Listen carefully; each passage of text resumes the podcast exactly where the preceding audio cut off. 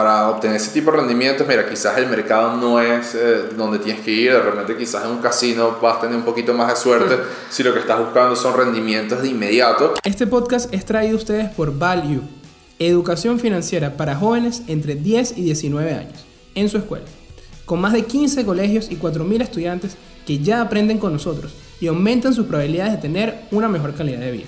Para conocer más detalles, visita nuestra página web myval-u.com. Y nuestro invitado del día de hoy es Rodrigo Franco. Él es el director de operaciones de Folionet, uno de los primeros brokers que permite a las personas de Latinoamérica y habla hispana invertir en los Estados Unidos. Y todo esto sin costos de comisiones. Además, Rodrigo cuenta con más de 8 años de experiencia en el área financiera, donde ha tenido la oportunidad de trabajar en bancos nacionales e internacionales como Banco Venezolano de Crédito y Citibank. Hola a todos, bienvenidos a un nuevo episodio de Networking de Ideas donde los buenos conocimientos se conectan. Gracias por escucharnos otra semana. Tenemos un episodio muy especial desde las oficinas de FolioNet. Estamos en su casa hoy con su director de operaciones, Rodrigo Franco. Gracias. Gracias Rodrigo por traernos aquí el día de hoy, bueno, por compartir eh, tus conocimientos, tu tiempo con nosotros y todas las personas que nos escuchan. No, feliz de estar aquí con ustedes el día de hoy. Y bueno, vamos a hablar mucho de acciones, vamos a hablar mucho de la renta variable, de mercados. Y antes de que te haga las preguntas, sí me gustaría que ustedes nos comenten justamente cuál fue su primera experiencia, ¿no? ¿Cuál fue la primera acción que compraron o quisieron comprar si todavía no lo han hecho? O simplemente alguna recomendación que, que recibieron cuando estaban empezando a analizar empresas, acciones, etcétera. Nos encantaría saber esa primera experiencia que tuvieron con el mercado, ¿no? Entonces, bueno, vamos a arrancar, Rodrigo. Excelente.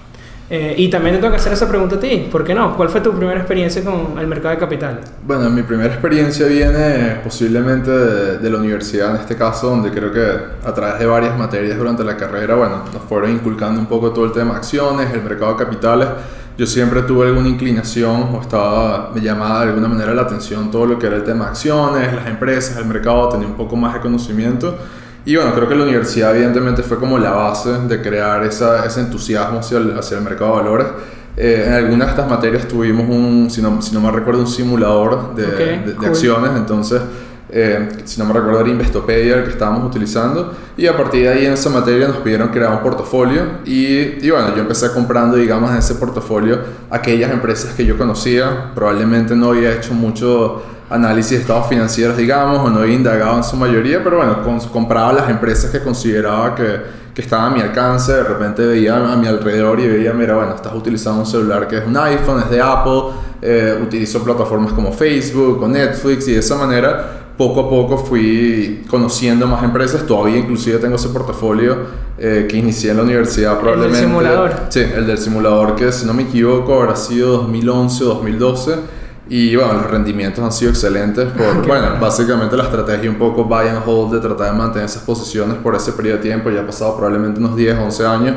Eh, el retorno anualizado ahorita, que la última vez que lo vi el portafolio está cercano al 20-22%. o sea, ojalá no hubiese sido un simulador. Si sí, desafortunadamente esos 100 mil dólares iniciales eran, eran de del simulador y no reales, eh, creo que la cuenta ahorita está cercana a 600, 700 mil dólares más o menos. En 10 años. Bueno, pero te habla muy bien de, de, de, lo que te puede dar el mercado. Sí, totalmente. Sí, de la universidad de alguna manera que creo que fue, bueno, un poco el, ese approach de, de ir hacia el mercado, de tratar de ir, sí, de, poner en práctica y bueno, ver de alguna manera las habilidades que uno realmente puede tener y ver, bueno, mira, si estás invirtiendo en buenas empresas o malas empresas y creo que es cuestión un poco de de a partir de ahí, bueno, tener paciencia, que es un poco la visión que nosotros tenemos al momento de invertir. Y Rodrigo, antes de la universidad no habías tenido, o sea, por tu cuenta no, ya sabías por lo menos que era una acción y todo eso, pero no habías como que esta acción la voy a comprar. Sí, tenía una idea leve del mercado de valores en general. La verdad es que no había investigado mucho más allá de la universidad. Sin embargo, siempre tenía, siempre tuve ese interés un poco hacia el mercado de valores, qué ocurría con las empresas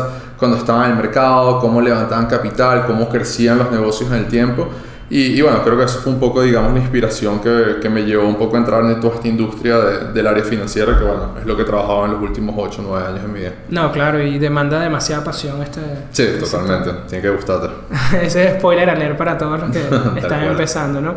Y bueno, ya nos hablaste de lo que el mercado puede ser para ti y has vivido el, el bull market prácticamente que hemos tenido este ciclo desde 2009 prácticamente.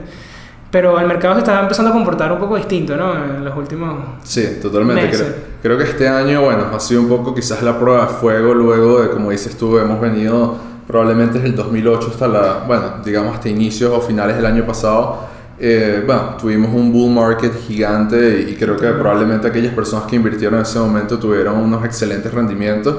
Ahorita, bueno, estamos en un punto donde creo que, que, que, que las políticas monetarias a nivel internacional están tratando de de pasar de, de, una política monetaria expansiva a empezar a recoger un poco de dinero y es lo que está ocurriendo durante el inicio de este año, donde hay expectativas de aumentos de tasa de interés a lo largo del año y creo que también se han estado sincerando un poco lo que son las valoraciones de algunas empresas.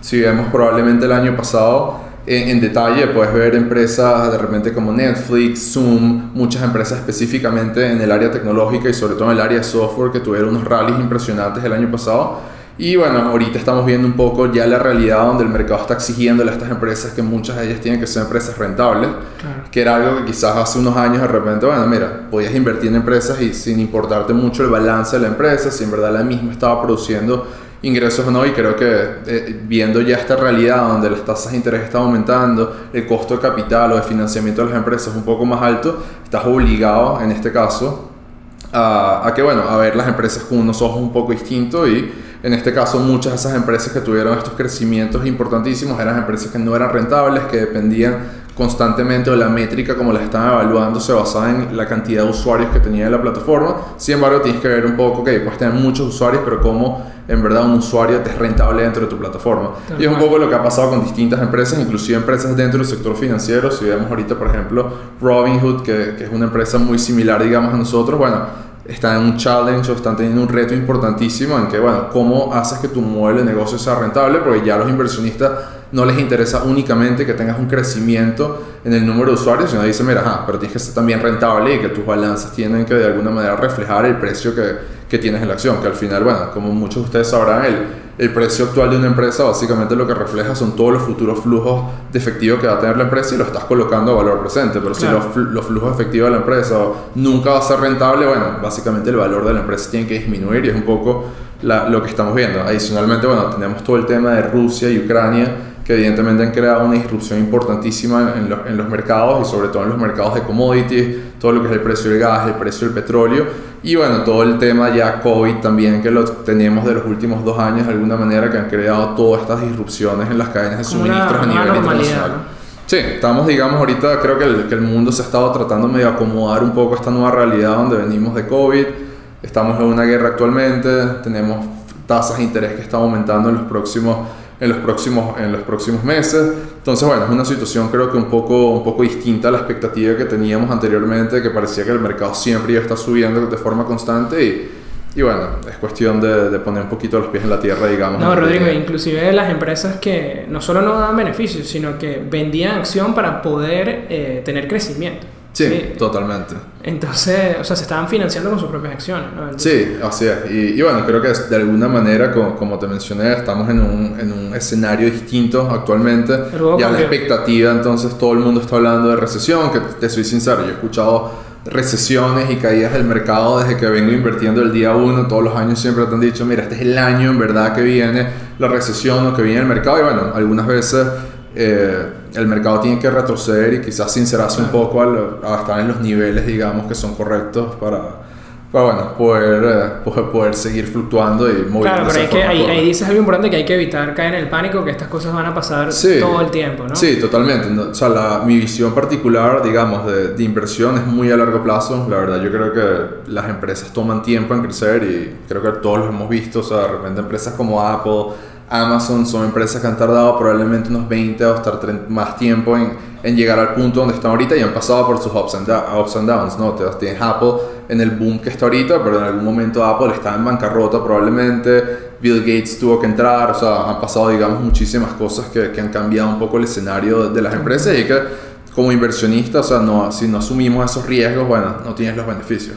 Bueno, casualmente 2011, que el año que nos, que nos mencionaste que realmente como que empezaste de lleno, Netflix anunciaba que iba a dejar de tener su servicio de alquilar los CDs. Si no, si no lo sabían, Netflix empezó con tú alquilabas los CDs. Sí, correcto. Tipo Blockbuster, pero eh, en tu casa, ¿no? Tal cual. Y ese año ellos anunciaron que iban a dejar ese servicio, que se iban a enfocar 100% en streaming y la acción cayó 70% en cuatro meses. Sí. Y bueno, y lo demás que pasó, bueno, es historia, ¿no? Pero sí, tal cual. eh, esos momentos, como tú dices, van a estar siempre ahí, son fluctuaciones. O sea, Sí, la economía totalmente. fluctúa. Sí, y es parte, fluctúa. es parte de los, de los challenges o de los riesgos que, que tienes que enfrentarte como un inversionista, ¿no? Al momento de, de comprar acciones de una empresa tienes que entender que, mira, las acciones pueden fluctuar, el modelo de negocio de las empresas puede variar en el tiempo y es cuestión de, bueno, estar conforme con las empresas en las que uno invierte, estar cómodo con las empresas que tienes dentro de tu portafolio y a partir de ahí, bueno, la idea es que dentro de tu portafolio tengas más empresas que les va bien de las que les va mal y de esa Claro. manera tienes tu beneficio en el, en el largo plazo. Y Rodrigo, ¿cómo les dicen a, la- a las personas? Porque bueno, obviamente los que conocemos, sabemos, como te mencionaba, que puede haber fluctuaciones, pero ¿cómo le decimos a ese nuevo inversionista que recién está empezando a invertir, a, a esos clientes de, mira, esto es a largo plazo? Sea, porque se dice muy fácil la teoría, esto Sí. es a largo plazo, pero después la posición cae 50% y se va. Entonces, Sí, bueno, la verdad, o sea, como, como te mencioné anteriormente, yo creo que, que, bueno, primero los inversionistas algo importantísimo que tienen que entender es que, bueno, como mencionamos, las empresas no crecen de un día a otro. Uno tiene que tratar de primero invertir en empresas que uno conoce, con las que te sientas cómodo, que entiendes el modelo de negocio que tienen, que es algo fundamental. O sea, muchas veces pasa que las personas están invirtiendo en empresas que realmente, bueno, alguien me mencionó esta empresa, me dijeron que comprar esta acción, pero la verdad es que no tienes ni idea de qué hace la empresa y creo que uno tiene que empezar conociendo en qué tipo de empresa está invirtiendo, cuáles son los servicios que tiene, qué ofrecen eh, y de alguna manera, bueno, ir construyendo un portafolio que sea sólido. Evidentemente, bueno, eh, es difícil, digamos, como inversionista que de repente ves una posición que estás perdiendo eh, o que ha retrocedido de forma importante, sin embargo, bueno, muchas veces va a pasar, digamos, un ciclo normal de, de- de las empresas y creo que, que es fundamental que, bueno, uno tiene que entender que es parte del riesgo como tal que uno está tomando al momento de invertir. Entonces, bueno, digamos que con esa visión, en la medida que tengas un horizonte de inversión, mientras a más largo plazo, probablemente tienes mejor, más chance o más oportunidades de tener un buen rendimiento. Entonces, es en este caso, digamos que nos, nos llaman clientes constantemente, mira, tratando de entender un poco qué está pasando con sus portafolios. Y bueno, es tratar de que, mira, esta es la visión que tenemos del portafolio, es a tantos años, este es tu horizonte de inversión, tu objetivo es el siguiente, y de alguna manera tratar bueno, ir en- enseñándoles y dándoles, digamos, herramientas para que puedan comprender qué está ocurriendo con, con las empresas que tienen su portafolio y que no entren en pánico, porque muchas veces los clientes la, la solución es, mira, bueno, vamos a vender todo y compramos en otro momento, pero generalmente está demostrado que eso estar tratando de estar haciendo timing de market o estar constantemente comprando y vendiendo probablemente hace que los rendimientos no sean tan buenos como si tienes una estrategia ya mucho más a largo plazo, entiendes qué posiciones tienes y por cuánto tiempo deseas tener las mismas. Sí, es así. Estadísticamente, para hacer timing de market necesitas una serie de herramientas mucho, Sí. o sea, totalmente diferentes y mucha más actividad. Y, y probablemente necesitas lo que llaman el edge, que, que no Sí. todo el mundo puede tener. Muy poca gente lo tiene, la verdad. Entonces- y uno lo puede ver ya si ves industrias como los hedge funds y toda esta industria financiera que siempre está tratando de tener rendimientos superiores a- al mercado. Y mira, desafortunadamente la mayoría de las veces no lo logran. Eh, entonces, bueno, se ha demostrado de alguna manera que las, las estrategias de inversión pasiva generalmente pueden tener, Son mejores, pueden tener mejores rendimientos y sin estar, digamos, en el día a día abrumado tratando de, de estar comprando y vendiendo, digamos, posiciones para obtener un beneficio quizás en el corto plazo. Lo que dices tú, enfocándose en la persona, en, Sí. en- en tus necesidades de, de financieras. Sí, En- en tienes que entender mucho tu perfil de riesgo. O sea, yo creo que, eh, digamos, en Folionel lo vemos mucho porque las personas ellos mismos son los que toman sus decisiones de inversión. Entonces, pasas por un proceso donde tú mismo estás conociéndote y entendiendo, mira, qué nivel de riesgo quiero asumir, asumir cuando el mercado ya retrocede y dices, ok, wow, no me siento tan cómodo con este riesgo. De repente es cuestión de ajustarlo y ahí es cuando te das cuenta del momento que dices, bueno, estoy dispuesto en verdad a asumir más riesgo, menos riesgo, qué tan adverso al riesgo eres, va cambiando quizás el no- perfil en esos momentos. Cuando el mercado está subiendo, todo el mundo jura que... Que tiene bueno, mucha tolerancia. Sí, que tienes muchísima tolerancia al riesgo y que puedes estar invertido todo en acciones, pero al momento cuando el mercado empieza a retroceder es que ya empiezas a evaluar, wow, mira, en verdad quiero asumir todo Ah, este ahí riesgo. descubriste Estás a gusto. Sí, poco a poco y, y es un proceso que toma tiempo, porque de repente has pasado años donde el mercado ha estado subiendo de forma constante y no, y no- nunca vivido el momento donde, bueno, mira, retrocedió el mercado un 15, un 20%, como es lo que ocurrió durante cual. este año y dices, wow, ok, estoy en una situación donde no me siento tan cómodo con, con las posiciones que tengo y te, te permite reevaluar un poco tu perfil de riesgo. Tal cual, no, y, y no solo las caídas de tiempo también, porque hemos visto caídas importantes como 2020, que Correcto. de los peores meses en la historia del mercado, pero en dos meses ya estábamos Sí. recuperados. Sí, entonces creo que es cuestión también de, de, bueno, tener paciencia, como te digo, eh, hay momentos cíclicos donde de repente el mercado puede caer de, de, forma importante, simplemente que la gente tiene que tener claro cuál es su objetivo y hacia dónde quiere llegar con sus inversiones, que es algo fundamental para que bueno, tengas éxito, digamos, en, al momento de, invertir y te sientas cómodo con las posiciones que están en tu ah, Estoy 100% de acuerdo y bueno, estoy seguro que las personas que están escuchando aquí se van a llevar una muy buena lección si están pensando en poner los pies en el agua en este momento para invertir, sí, ¿no? Tal cual.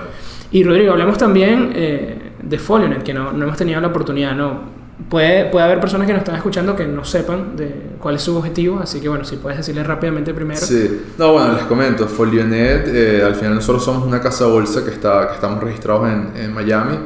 Eh, tenemos dos divisiones de negocio, una división enfocada en la parte de, de manejo de portafolios de inversión, que comúnmente en Estados Unidos se llama Wealth Management, donde tienes, digamos, este tipo de clientes que tienen un perfil eh, un poco más alto al, usual, son aquellas cuentas a partir de 250 mil hasta millones de dólares en este caso. En ese caso asesoramos a esos clientes en el día a día, tienes un acompañamiento, digamos, al momento de tomar tus, tus, decisiones de inversión. Y luego, por otro lado, tenemos Folionet, la aplicación, en este caso, que es una aplicación de iOS y Android, eh, actualmente, bueno, tenemos aproximadamente unos 40.000 usuarios en, en, 53 países.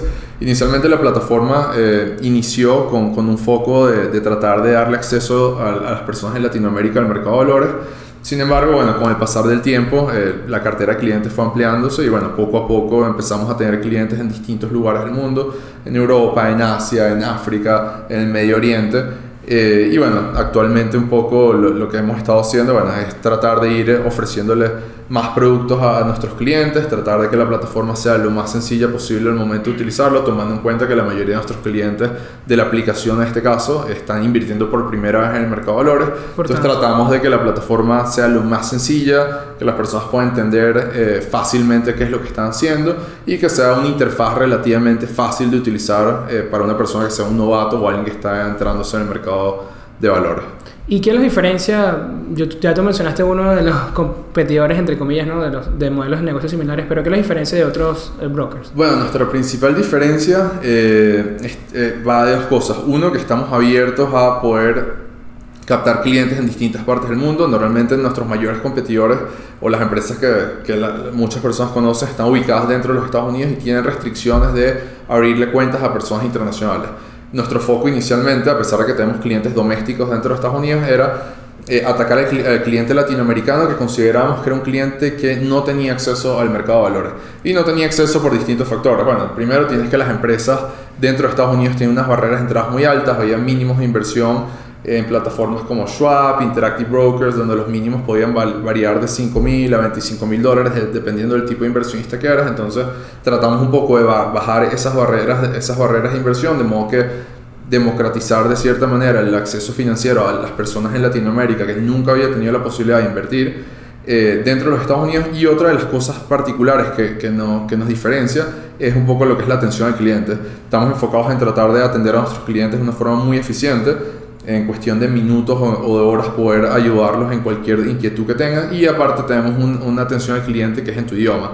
En este caso, particularmente la, gran mayoría de nuestros clientes son eh, eh, hispanohablantes en este caso o personas que hablan inglés o español. Entonces, bueno, de alguna manera tenemos la capacidad de poder atenderlos en el día a día, a diferencia de plataformas de repente, si trabajas con eh, empresas que son únicamente americanas, el servicio siempre va a ser en inglés y digamos para personas que están en Latinoamérica o que son eh, hispanos y no tienen, digamos, quizás esa facilidad algunas veces de comunicación, puede ser bastante complejo. Entonces tratamos de alguna manera de brindarles en este caso todo el soporte que se pueda a, nuestros clientes, de modo que sea sencilla y que sea una buena experiencia al momento de invertir, de modo que podamos guiarlos o de cierta manera, mira, este es el roadmap, esto, así funciona Folionet, este es nuestro proceso de registro, así depositas dinero en tu cuenta y de alguna manera irlos guiando durante el proceso de inversión, que también por eso nos enfocamos un poco en tratar de enviarle a los clientes newsletters, eh, mensuales, hacemos videos en Instagram un poco de educación financiera, tratando de explicarles un poco qué está ocurriendo en el mercado y creo que de alguna manera eso es un poco lo que nos diferencia quizás con los grandes competidores de repente que,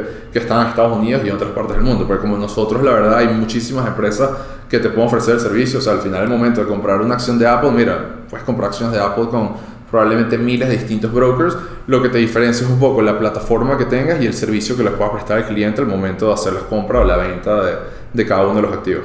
Y creo que es un tema también de confianza, ¿no? Porque inclusive estamos viendo exchange de, de criptomonedas que ofrecen ya, tienen un catálogo de acciones Pero creo que muchas personas no conocen eh, la diferencia entre la seguridad que te puede dar un broker y un exchange. Exacto, sí, que algo que no mencioné también, que digamos, pues una de las ventajas que tenemos, que bueno, nosotros somos un broker registrado dentro de los Estados Unidos, al momento cuando el cliente se está abriendo una cuenta con nosotros, estás abriendo una cuenta de inversión dentro de los Estados Unidos, a diferencia de muchas de estas plataformas que comentas, que de repente, bueno, son empresas que están registradas en Chipre, en, no sé, en Israel, en distintas jurisdicciones de alguna manera que quizás no cuentan con los mismos avales de un broker dealer dentro de los Estados Unidos. Nosotros estamos regulados por FINRA, que es el ente regulador de las casas de bolsa. Somos miembros del, del SEC, que es el Security Exchange Commission, que básicamente regula todo el mercado general. Y por otro lado tenemos un seguro de, que es del SIPC, que es un ente regulador también dentro de los Estados Unidos, que básicamente tiene un seguro hasta medio millón de dólares en las cuentas de inversión en caso de que el broker eh, no esté funcionando. Entonces, de alguna manera, creo que todos esos avales ayudan a que los clientes tengan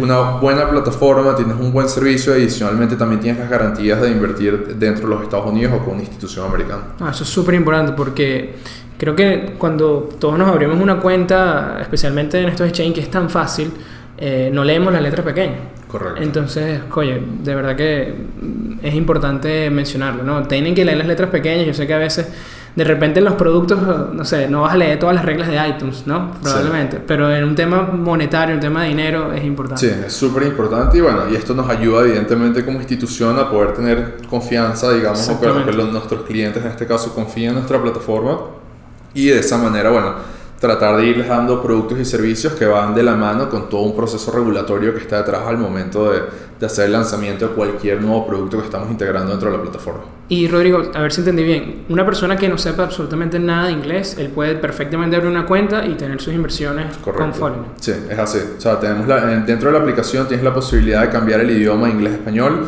Sin embargo, nosotros tenemos clientes que nos dicen, mira, nos escriben a nuestro correo de support y nos dice, mira, necesito ayuda desde el proceso de registro, quiero que me des una idea de cómo funciona el mercado, cómo puedo comprar acciones en la plataforma, quiero saber cómo chequeo mis documentos, cómo puedo eh, ver las transacciones que he hecho y al final, bueno, tratamos de guiarlos durante todo ese proceso de modo que, que sea lo más transparente para el cliente en este caso y que se sientan cómodos al momento de, invertir con nosotros. Claro. Y bueno, es un mercado competitivo. Totalmente. Eh, pero ¿qué es lo más difícil?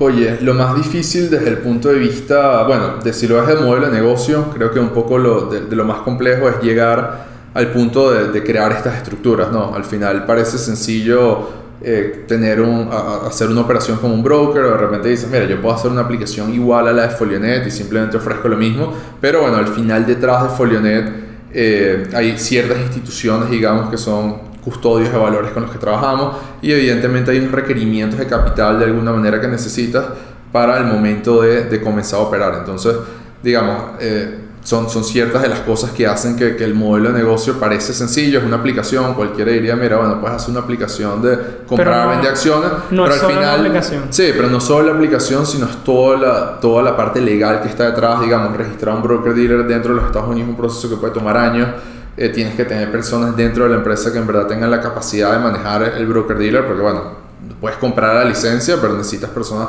que tengan licencias de principal, tienes gente que tiene licencias de broker dentro de la empresa y tienes, bueno, todo un conjunto de cosas que van formando el, el equipo que tenemos actualmente que no son, no, no, son cosas que, digamos, puedes llevar a cabo de, de, un día a otro, sino, bueno, eh, probablemente toman tiempo y necesitas tener bastante experiencia en el mercado para poder llegar a... Yo creo que eso se, se, pasa muy por encima, o sea, uno, uno no lo ve hasta que realmente tiene la oportunidad de estudiarlo. Sí, porque... la, sí, la verdad es que no lo ves y yo creo que, bueno, para un cliente, digamos, que está comprando una acción en la plataforma, o sea, yo lo veía en algún momento cuando utilizaba, comencé a invertir en algún momento en mi vida, bueno, tú comprabas tus acciones, un par de clics en la aplicación, compraste pero bueno, fácil. sí, facilísimo, pero claro, detrás al final hay una serie de procesos que están detrás, hay todo un back office detrás, hay toda una serie de procesos que ocurren detrás de, del backstage, digamos, de, de, lo que está detrás de la aplicación, que bueno, las personas no lo ven en el momento, sin embargo, bueno, está ahí, y hay que hacer cumplimiento con una serie de reglas, digamos, que, que impone FINRA y que impone el,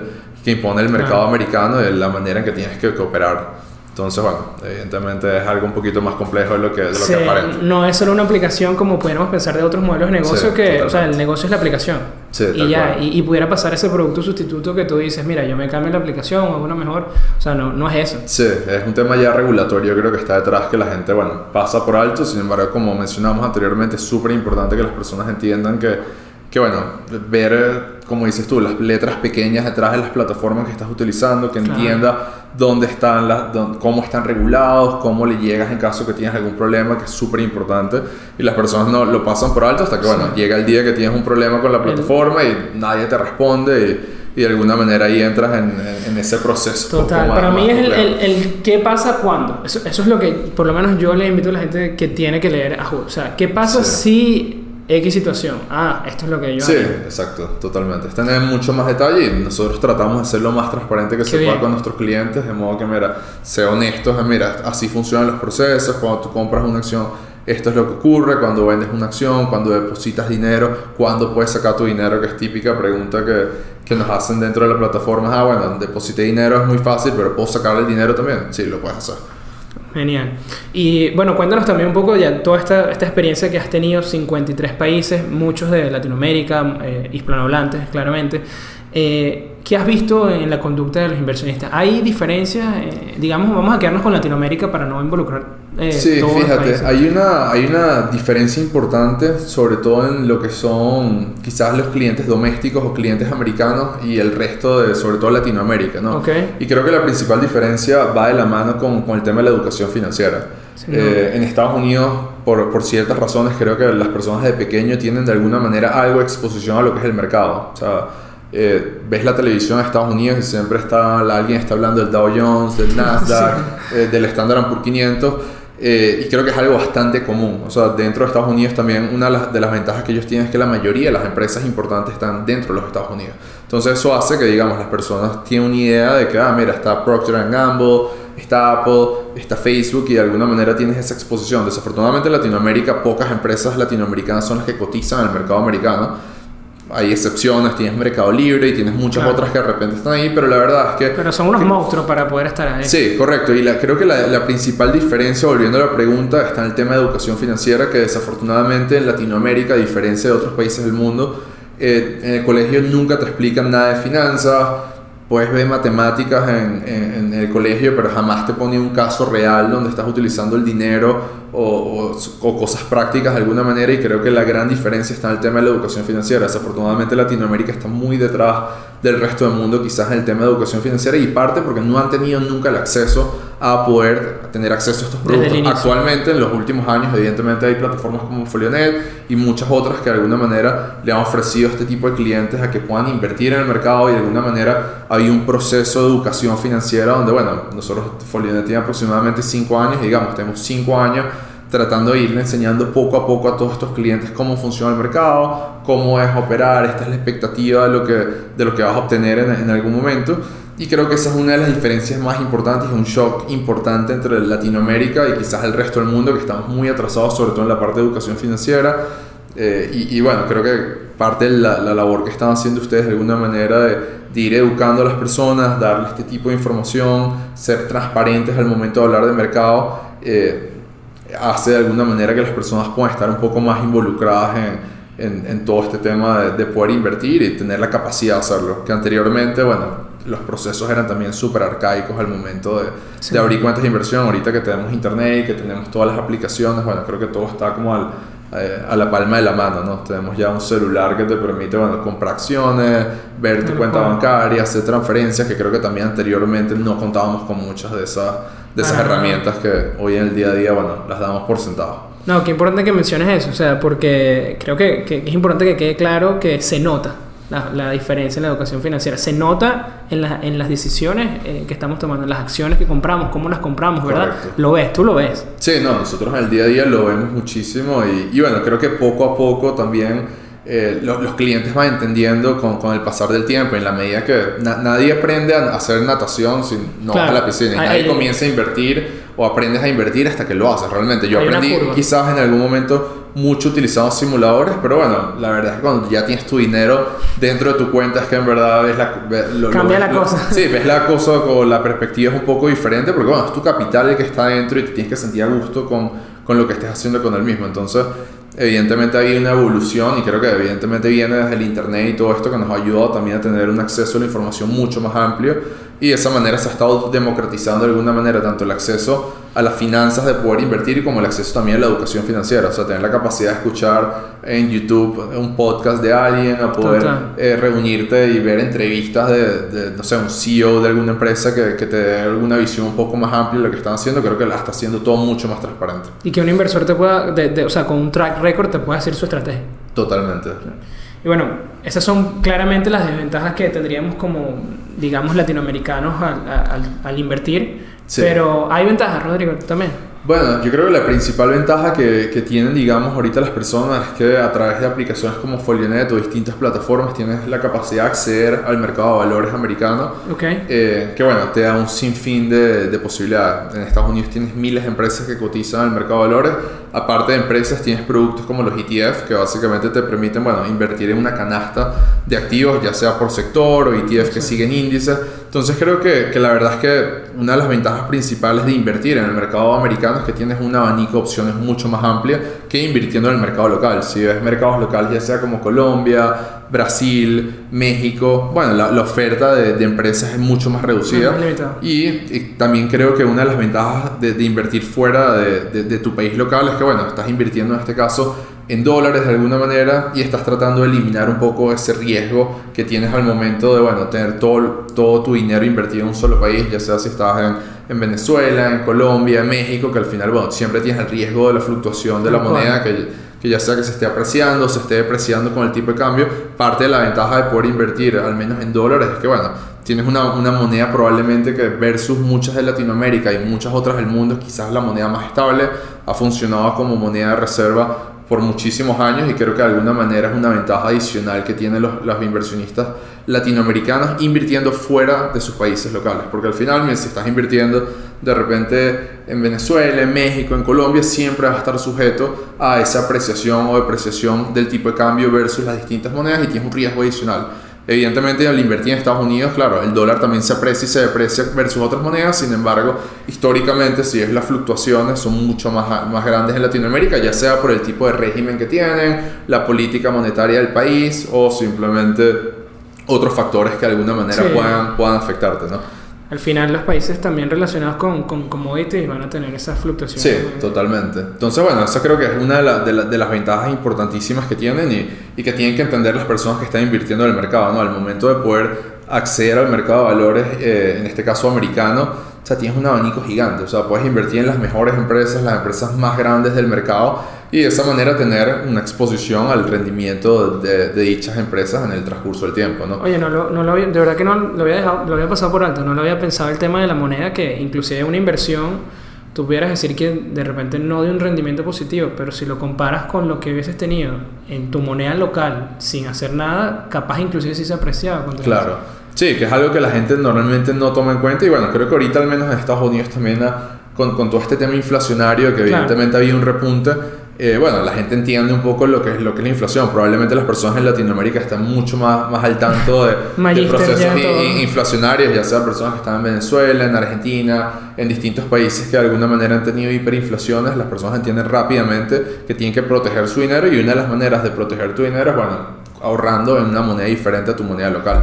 Entonces creo que esa es quizás una de las ventajas bien importantes que la gente tiene que entender al momento de, de, invertir y que claro, estás colocando tus fondos dentro de los Estados Unidos en el sistema bancario americano que también tiene ciertas ventajas desde el punto de vista operativo al momento de mover dinero. No es lo mismo tener tu dinero en, en México, en Colombia en Venezuela que de repente tienes un control de cambio y no puedes sacar tus fondos. Ah, bueno, tener tus fondos de repente ya colocados en una institución americana donde difícilmente vas a tener esos problemas en el transaccionales en el día a día. Claro, ahí volvemos al tema de la confianza. Y, Totalmente.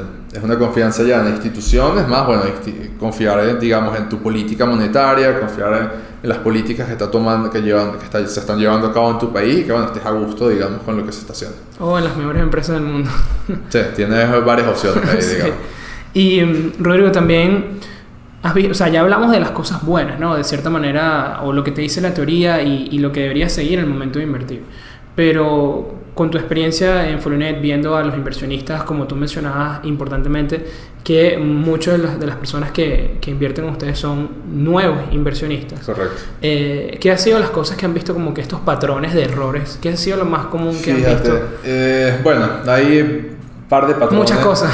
hay, hay varios patrones, pero creo que, que los más fundamentales, uno está, tiene que ver con, con el horizonte de inversión. Desafortunadamente creo que Latinoamérica tiene una mentalidad un poco cortoplacista al momento de, realizar inversiones y las personas de alguna manera quieren ver resultados de forma instantánea o muy rápido.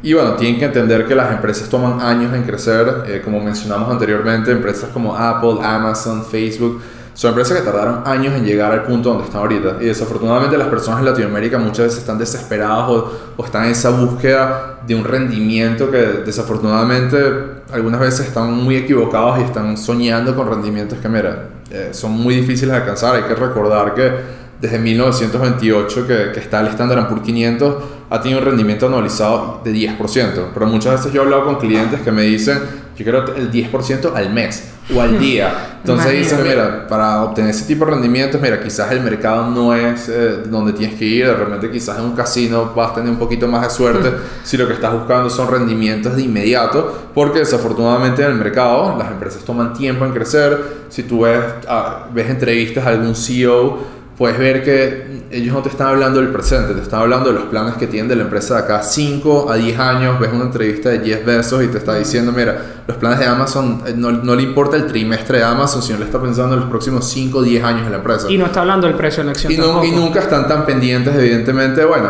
evidentemente el precio de la acción es importante y es un factor relevante para un inversionista cuando uno está invirtiendo en una empresa, el precio es algo relevante. Sin embargo, lo, la, los inversionistas en Latinoamérica quieren esa inmediatez, están desesperados por obtener rendimiento a corto plazo.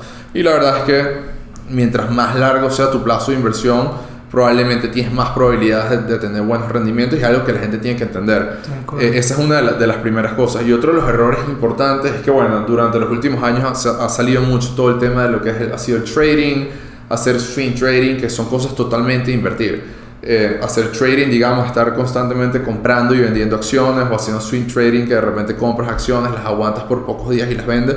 Y creo que están en busca de beneficios muy cortoplacistas eh, y van generalmente en contra de, de, los inversionistas. Te puedo decir que dentro de nuestra plataforma, el 95, por no decir, creo que está cercano al 99%, pero el 90 y pico por ciento de nuestros clientes que usan estrategias de hacer day trading, que es básicamente comprar y vender una acción el mismo día, pierden dinero. Wow. Y eso lo que te dice es que, bueno, desafortunadamente esa visión tan a corto plazo, estar tratando de obtener beneficios porque juran que viendo un gráfico saben hacia dónde se va a mover la acción. Mira, estás tratando de, de predecir el futuro y desafortunadamente predecir el futuro es bien complejo. Entonces las personas muchas veces están tratando de hacer esas estrategias donde, bueno, hicieron un curso de day trading y ya creen que son expertos en day trading y, y, la verdad es que, mira, eh, los, los, resultados son terribles. Nosotros muchas veces, en algunos momentos, hemos, nos, nos hemos comunicado con personas que, mira, no, no está, están cerrando, estás cerrando tu cuenta de Folio y te dicen, no, es que invertir es terrible, esto no es lo mío. Y cuando haces la estrategia, son personas que en un mes están haciendo 500 trades. Entonces, mira, yo te soy sincero, yo probablemente durante este año no he hecho más de dos o tres trades y en los últimos años he hecho muy poco. Y la verdad, lo que lo que ocurre es que, bueno, estas personas están buscando hacer ese, ese ingreso en el día a día y juran que van a vivir de esto. Y yo creo que el tema de, de, inversión, bueno, puedes vivir de un buen portafolio, no hay duda de eso. Sin embargo, tienes que ser muy consistente en el tiempo, tener un plan, decir, mira, yo todos los meses voy a estar depositándole 100 dólares a mi cuenta, o 500 dólares, o 1000 dólares. Y bueno, poco a poco vas a entrar en algún momento, compraste la acción un poco más cara, de repente en otro momento la compras más barata.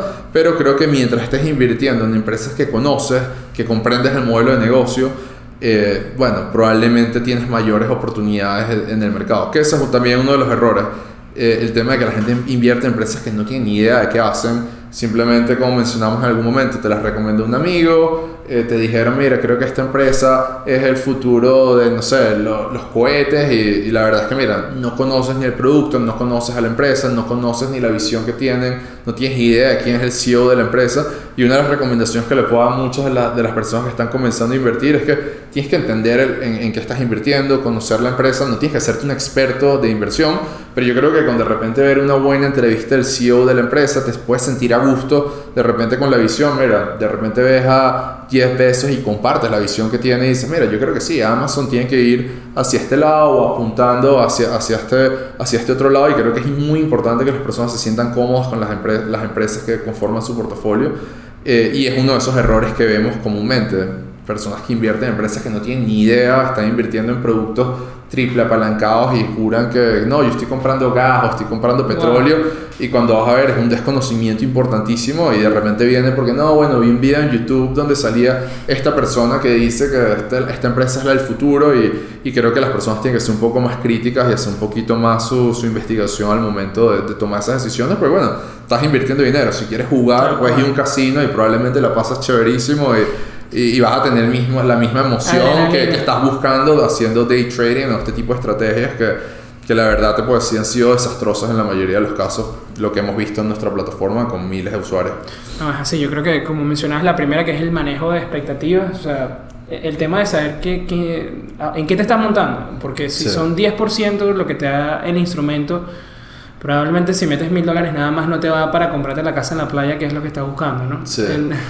Entonces, estar claro con eso. Inclusive, ojo que, que con el trading, eh, no, porque, no porque sea, y, y, comparto mucho el tema del cortoplacismo, no porque ya con el day trading ya esas son palabras mayores porque la especulación ya es otro Sí, nivel. especular. Pero estas estrategias de, de trading, que swing trading o de position trading, que son ya más, más tiempo, los mejores en este negocio están claros de que es a largo plazo la cosa, a pesar de que sus posiciones sean de un día para otro. ¿En qué me refiero? Sí. Ellos saben que una posición no les va a dar eh, Sí, el, el rendimiento que quieren. Es la suma de todas las pequeñas cosas, Correcto. hacerla bien, va a dar el resultado. Sí, aparte que creo que también de repente las personas que tienen esas estrategias ya tienen en su mente un precio target a que si la empresa llega a este punto es Exacto. el momento de vender. Hay, No- hay un proceso. Entonces, de repente, si logras tener esa estructura, puede ser que funcione.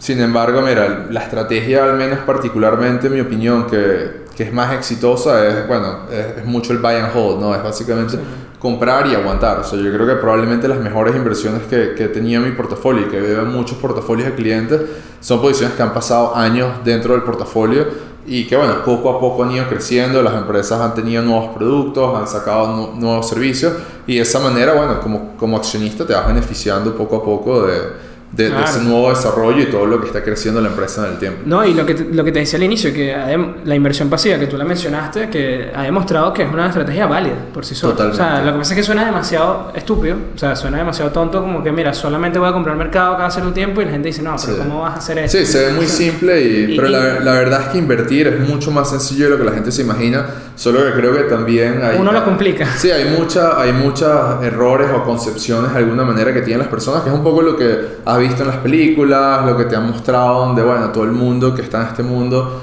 eh, mira, está en un saco, el gran edificio, las grandes oficinas, El las expectativas inmensas, mucho de Wolf of Wall Street, que evidentemente entonces, bueno, la gente ve ese tipo de cosas y dices, wow, si este chamo lo logró tan joven, bueno, yo por qué no puedo hacerlo, pero no entienden que, mira, el proceso toma más tiempo de lo que te imaginas y, y es cuestión de ser paciente generalmente y, y, bueno, que sea algo poco a poco, ¿no? Es así, tal cual. E- inclusive eso del proceso es importante porque estaba viendo, ayer estaba viendo que, eh, viendo los retornos, que una acción, aquí los que les gusta tomar ese riesgo individual y comprar acciones de forma individual, que una acción que no ha hecho nada por tres años y en el cuarto año se duplica, hizo 20% anualizado. Correcto. Ok, entonces ya ahí hiciste el doble del mercado con una acción que no hizo nada durante tres años, que es lo que Sí. tú dices, es un proceso de paciencia. Sí, no, pero esto no ha hecho nada en- en los tres años. Ah, pero si el cuarto año hace lo que yo esperaba que iba a hacer, ya hizo el doble Sí. de lo que hizo el mercado en ese plazo de tiempo. Sí, es cuestión mucho de, de- de manejar bien las expectativas y, y como tú dices, bueno, tratar de,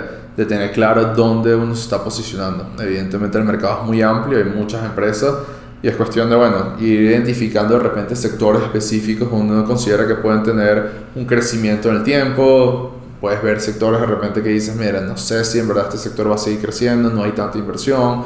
Entonces es cuestión de uno poco a poco irse haciendo un criterio y el criterio te lo da a comenzar, ir invirtiendo poco a poco, conociéndose uno mismo y de cierta manera tratar de tener estrategias que sean a largo plazo. ¿Y cómo podemos seguir, eh, de cierta manera, acelerando esa curva de, de aprendizaje, Rodrigo? De que estos inversionistas, o sea, cada vez sea menor el tiempo en que, en que dejen de cometer estos errores o, o lo disminuyan. Fíjate, o sea, creo que, que bueno, parte va muy de la mano con, con, con el tema de educación financiera, eh, ya sea, bueno, nosotros tratamos en la medida de lo posible de, de apoyar a nuestros clientes, eh, ya sea con los newsletters, haciendo distintos webinars, tratando de explicarles muchas veces qué está ocurriendo en el mercado, Eh, y creo que es un tema de educación, ya sea tanto la parte de educación financiera como educarse de las empresas en las que uno está invirtiendo, tratar de conocerlas para evitar cometer errores y luego tratar de, de ser realistas con las estrategias que uno tiene. Como dices tú, hay que tener claro cuáles son los objetivos que quieres llegar con tu portafolio, qué es lo que quieres hacer, hacer con el mismo y ser realistas, porque la verdad es que uno se puede poner, puedes tener, soñar, no cuesta nada evidentemente, y te puedes tener uno- uno- unos goals o unas metas que la verdad es que, mira, son difíciles de, de llevar a cabo. Y, no- y como te mencioné, nos ha pasado mucho con clientes que, bueno, juran que, que mira, no, que los están pensando en rendimientos mensuales y quieren ganar, quiero Dios 10% mío. al mes o 20% cada dos meses. Y dices, mira, la verdad es que históricamente el mercado ha rendido 10% anual. Eh, de repente sí, si eres muy bueno puedes tener rendimientos superiores al mercado, pero la verdad es que los que son muy buenos son pocos. Y tú tienes que entender que, mira, primero trata de tener un rendimiento igual al mercado, luego trata de ver si puedes mejorarlo. Pero de lo contrario, tratar de una de ser mejor al mercado, mira, probablemente estás asumiendo mucho más riesgo de lo que deberías asumir y de repente tu estrategia te está involucrando, o sea, dedicarle horas al tema de investigar y hacer todo ese research de tratar de conseguir estas empresas que consideras que van a ser mejor que el mercado. Y mira, de repente al final cuando ves al final de año y dices, mira, hubiese comprado un ETF que sigue el Standard Poor's 500 y me iba a ir mejor y me iba a quitar mil dólares de cabeza, está pensando en cuáles empresas tenía que conseguir y en cuáles invertir, que es un poco la, la, la visión de, de, bueno, de invertir de forma pasiva a través de este tipo de instrumentos que yo considero que, que es una parte, de, de- siempre debe ser una de las partes más importantes del portafolio, tener una- un grueso en una parte pasiva del portafolio, ya sean distintos ETF que sigan el Standard Poor's 500, el Nasdaq, el Dow Jones, de alguna manera tratar de primero tener un rendimiento cercano al mercado y luego ver si tienes la capacidad de seleccionando de repente uno que otro activo, logras mejorar ese rendimiento y tener algo que sea superior al rendimiento del mercado. Es así, esa es la escuela de Jack Bogle, ¿no? Sí, totalmente. De ahí viene, bueno, todo lo que es Vanguard y todo el tema de los ETF, que bueno, es algo súper interesante. Pero, como te digo, para mí, aunque suene tonto, es- ha demostrado que es una estrategia empíricamente, o sea, por experiencia, por todo, ha demostrado que es una estrategia válida a pesar de su simpleza. Sí, es así. Eh, Puede ser que es uno que, que complique la cosa, Rodrigo. Sí, al final yo creo que las personas se desesperan, o sea, trata, creen que pueden ser mejores que, que el mercado y mira, la verdad es que si logras ya tener acceso a invertir en un producto que al menos tiene las 500 empresas más importantes del mercado americano, oye, ya te está simplificando mucho en, en términos de estar pensando en qué colocar tu dinero. Mira, estás invirtiendo en las 500 empresas más importantes o el top 100 de empresas de tecnología.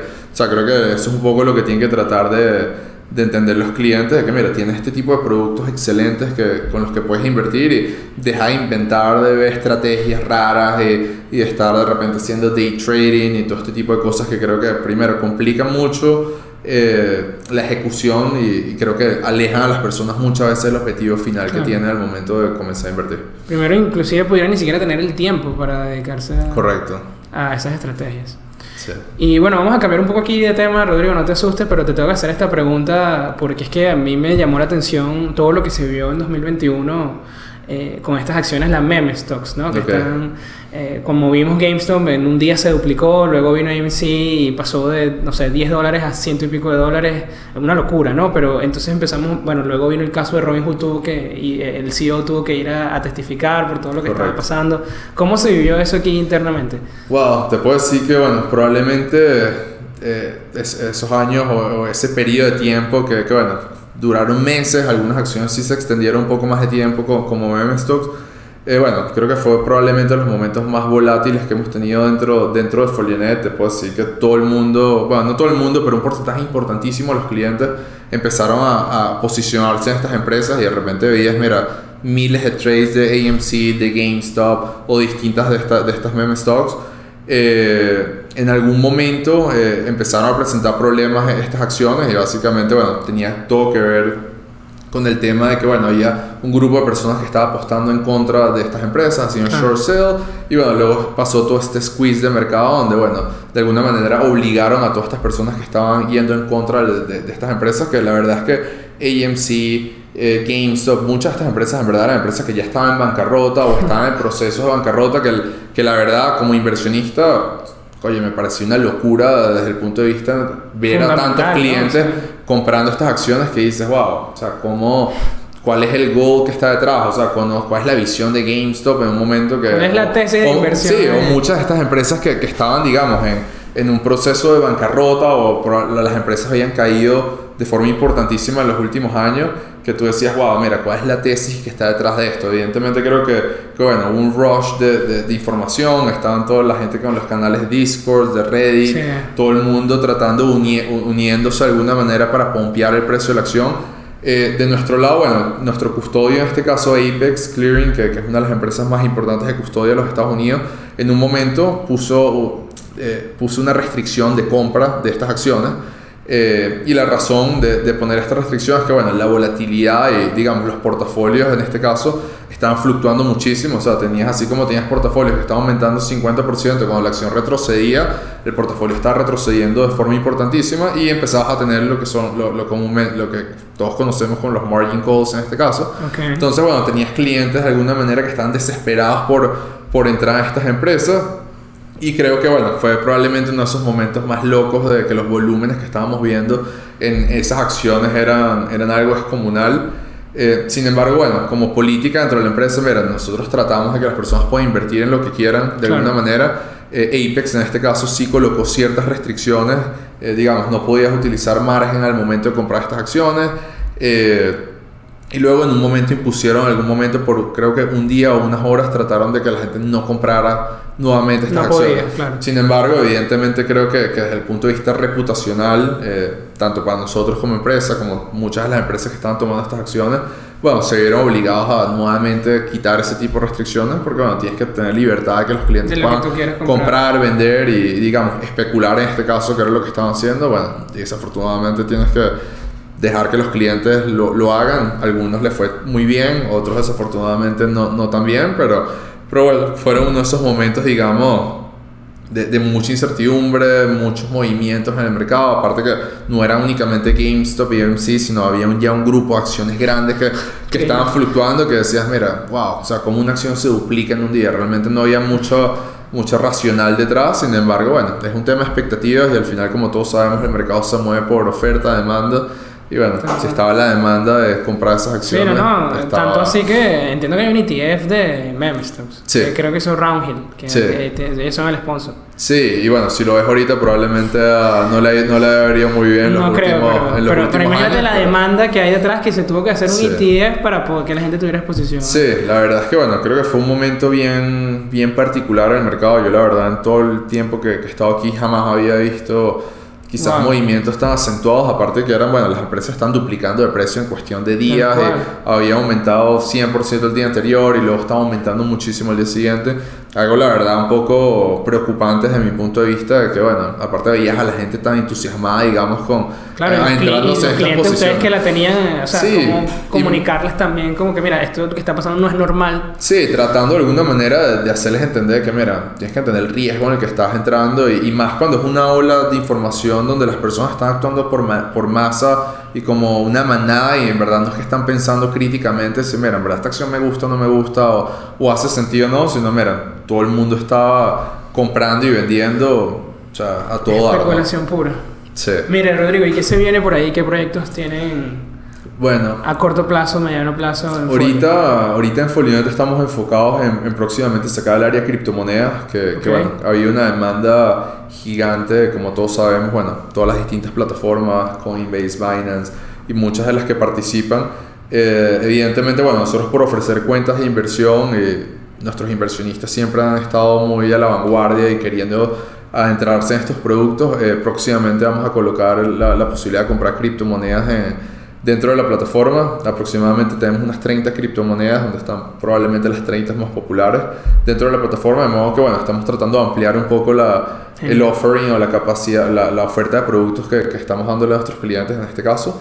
Eh, estamos colocando próximamente la capacidad de, de, de, depositar en tus cuentas de inversión con tarjetas de débito, sobre todo para aquellos clientes nuestros internacionales que están de repente en Colombia, en México, en España y que se les dificulta el proceso de hacer una transferencia internacional que entiendo que es un proceso bastante complejo, sobre todo para personas que están comenzando a invertir. Creo que utilizar tu tarjeta de débito quizás es mucho más sencillo. Y, y esta generación ya está acostumbrada. Sí, todos estamos acostumbrados a de repente comprar por internet, donde utilizas tu tarjeta y es un proceso bastante similar. Eh, y bueno, más adelante de eso estamos, estamos bueno, viendo qué otro tipo de servicios eh, ofrecemos, estamos trabajando en, un, en algo parecido a un robo advisor, de, de Ok. modo que podamos ir asesorando un poco más a nuestros 24/7. clientes. Sí, de modo que podamos ir guiando más, ir más de la mano con los clientes. Nos hemos dado cuenta que, bueno, a través de Folionet, donde los clientes toman sus decisiones de inversión, nos hemos dado cuenta que muchos clientes quieren tener un asesor, quieren de alguna manera poder tener a alguien con el que puedan hablar, de consultar ciertas cosas. Entonces,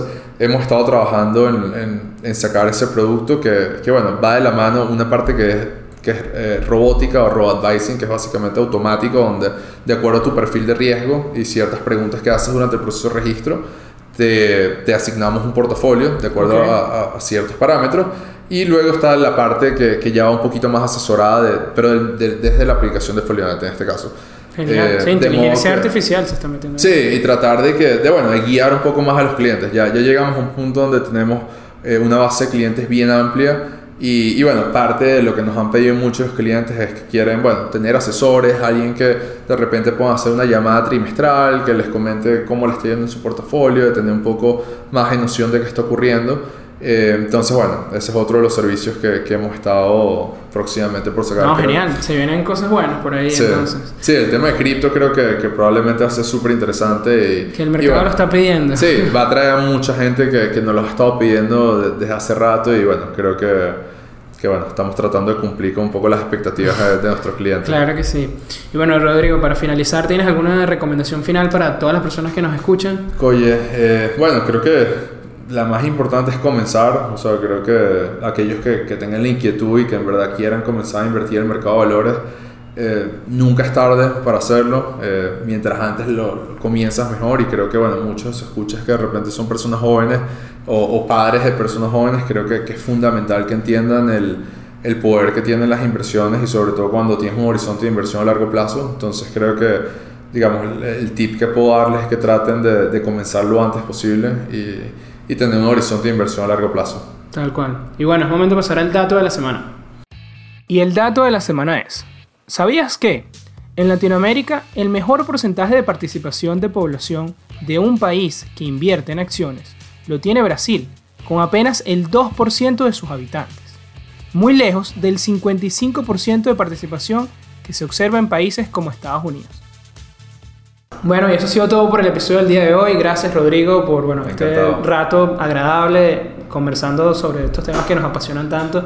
Y bueno, que las personas también, los que no conocían Folionet, eh, sepan esta alternativa ¿no? que tienen Sí, para invertir en el mercado. Y justamente eso, cómo las personas pueden saber un poco más sobre Folionet, dónde pueden eh, obtener información. Bueno, en este caso tenemos, pueden checar nuestro website que es folionet.com. Tenemos también nuestra cuenta de Instagram que generalmente estamos tratando de colocar cierto contenido eh, financiero. A, a- a través de la cuenta de Instagram también hacemos una vez a la semana unos webinars todos los jueves. eh, de modo que bueno, puedan mantenerse al día con, con la información de mercado. Y bueno, aquellos que, que estén interesados en, tengan dudas adicionales de la plataforma, pueden escribirnos a nuestro correo que es support.folionet.com. Genial. Bueno, y también nuestras redes sociales, pueden estar atentos de todos los invitados y todos los nuevos temas que vamos a conversar esta décima temporada, arroba networking de ideas en Instagram. Y bueno, si tienen dudas, quieren proponernos temas, a mí me encuentran de manera personal en arroba ramos, ramón sin NXS al final. Y ahí, bueno, pueden, como les digo, dejarme dudas. Si tienen alguna persona que quieren que entrevistemos, algún tema que quieren que conversemos, háganlo por ahí. Y bueno, de nuevo, gracias Rodrigo, de verdad que... Encantado de estar con ustedes. Eh, la he pasado genial, espero que este contenido haya sido de mucha ayuda para todos ustedes. Como siempre, gracias también por apoyarnos cada semana. No olviden también visitar la página web www.mavalyu.com. Van a tener toda la información sobre los cursos y sobre todo sobre FEME y todo lo que hemos avanzado con ese proyecto. Así que bueno, también si están viendo YouTube, perdón, no olviden suscribirse al canal y darle like al video, que nos ayuda un montón para seguir creciendo. Así que nos escuchamos la próxima semana. Networking de Ideas, donde los buenos conocimientos se conectan. Chao. Rodrigo. Hasta luego.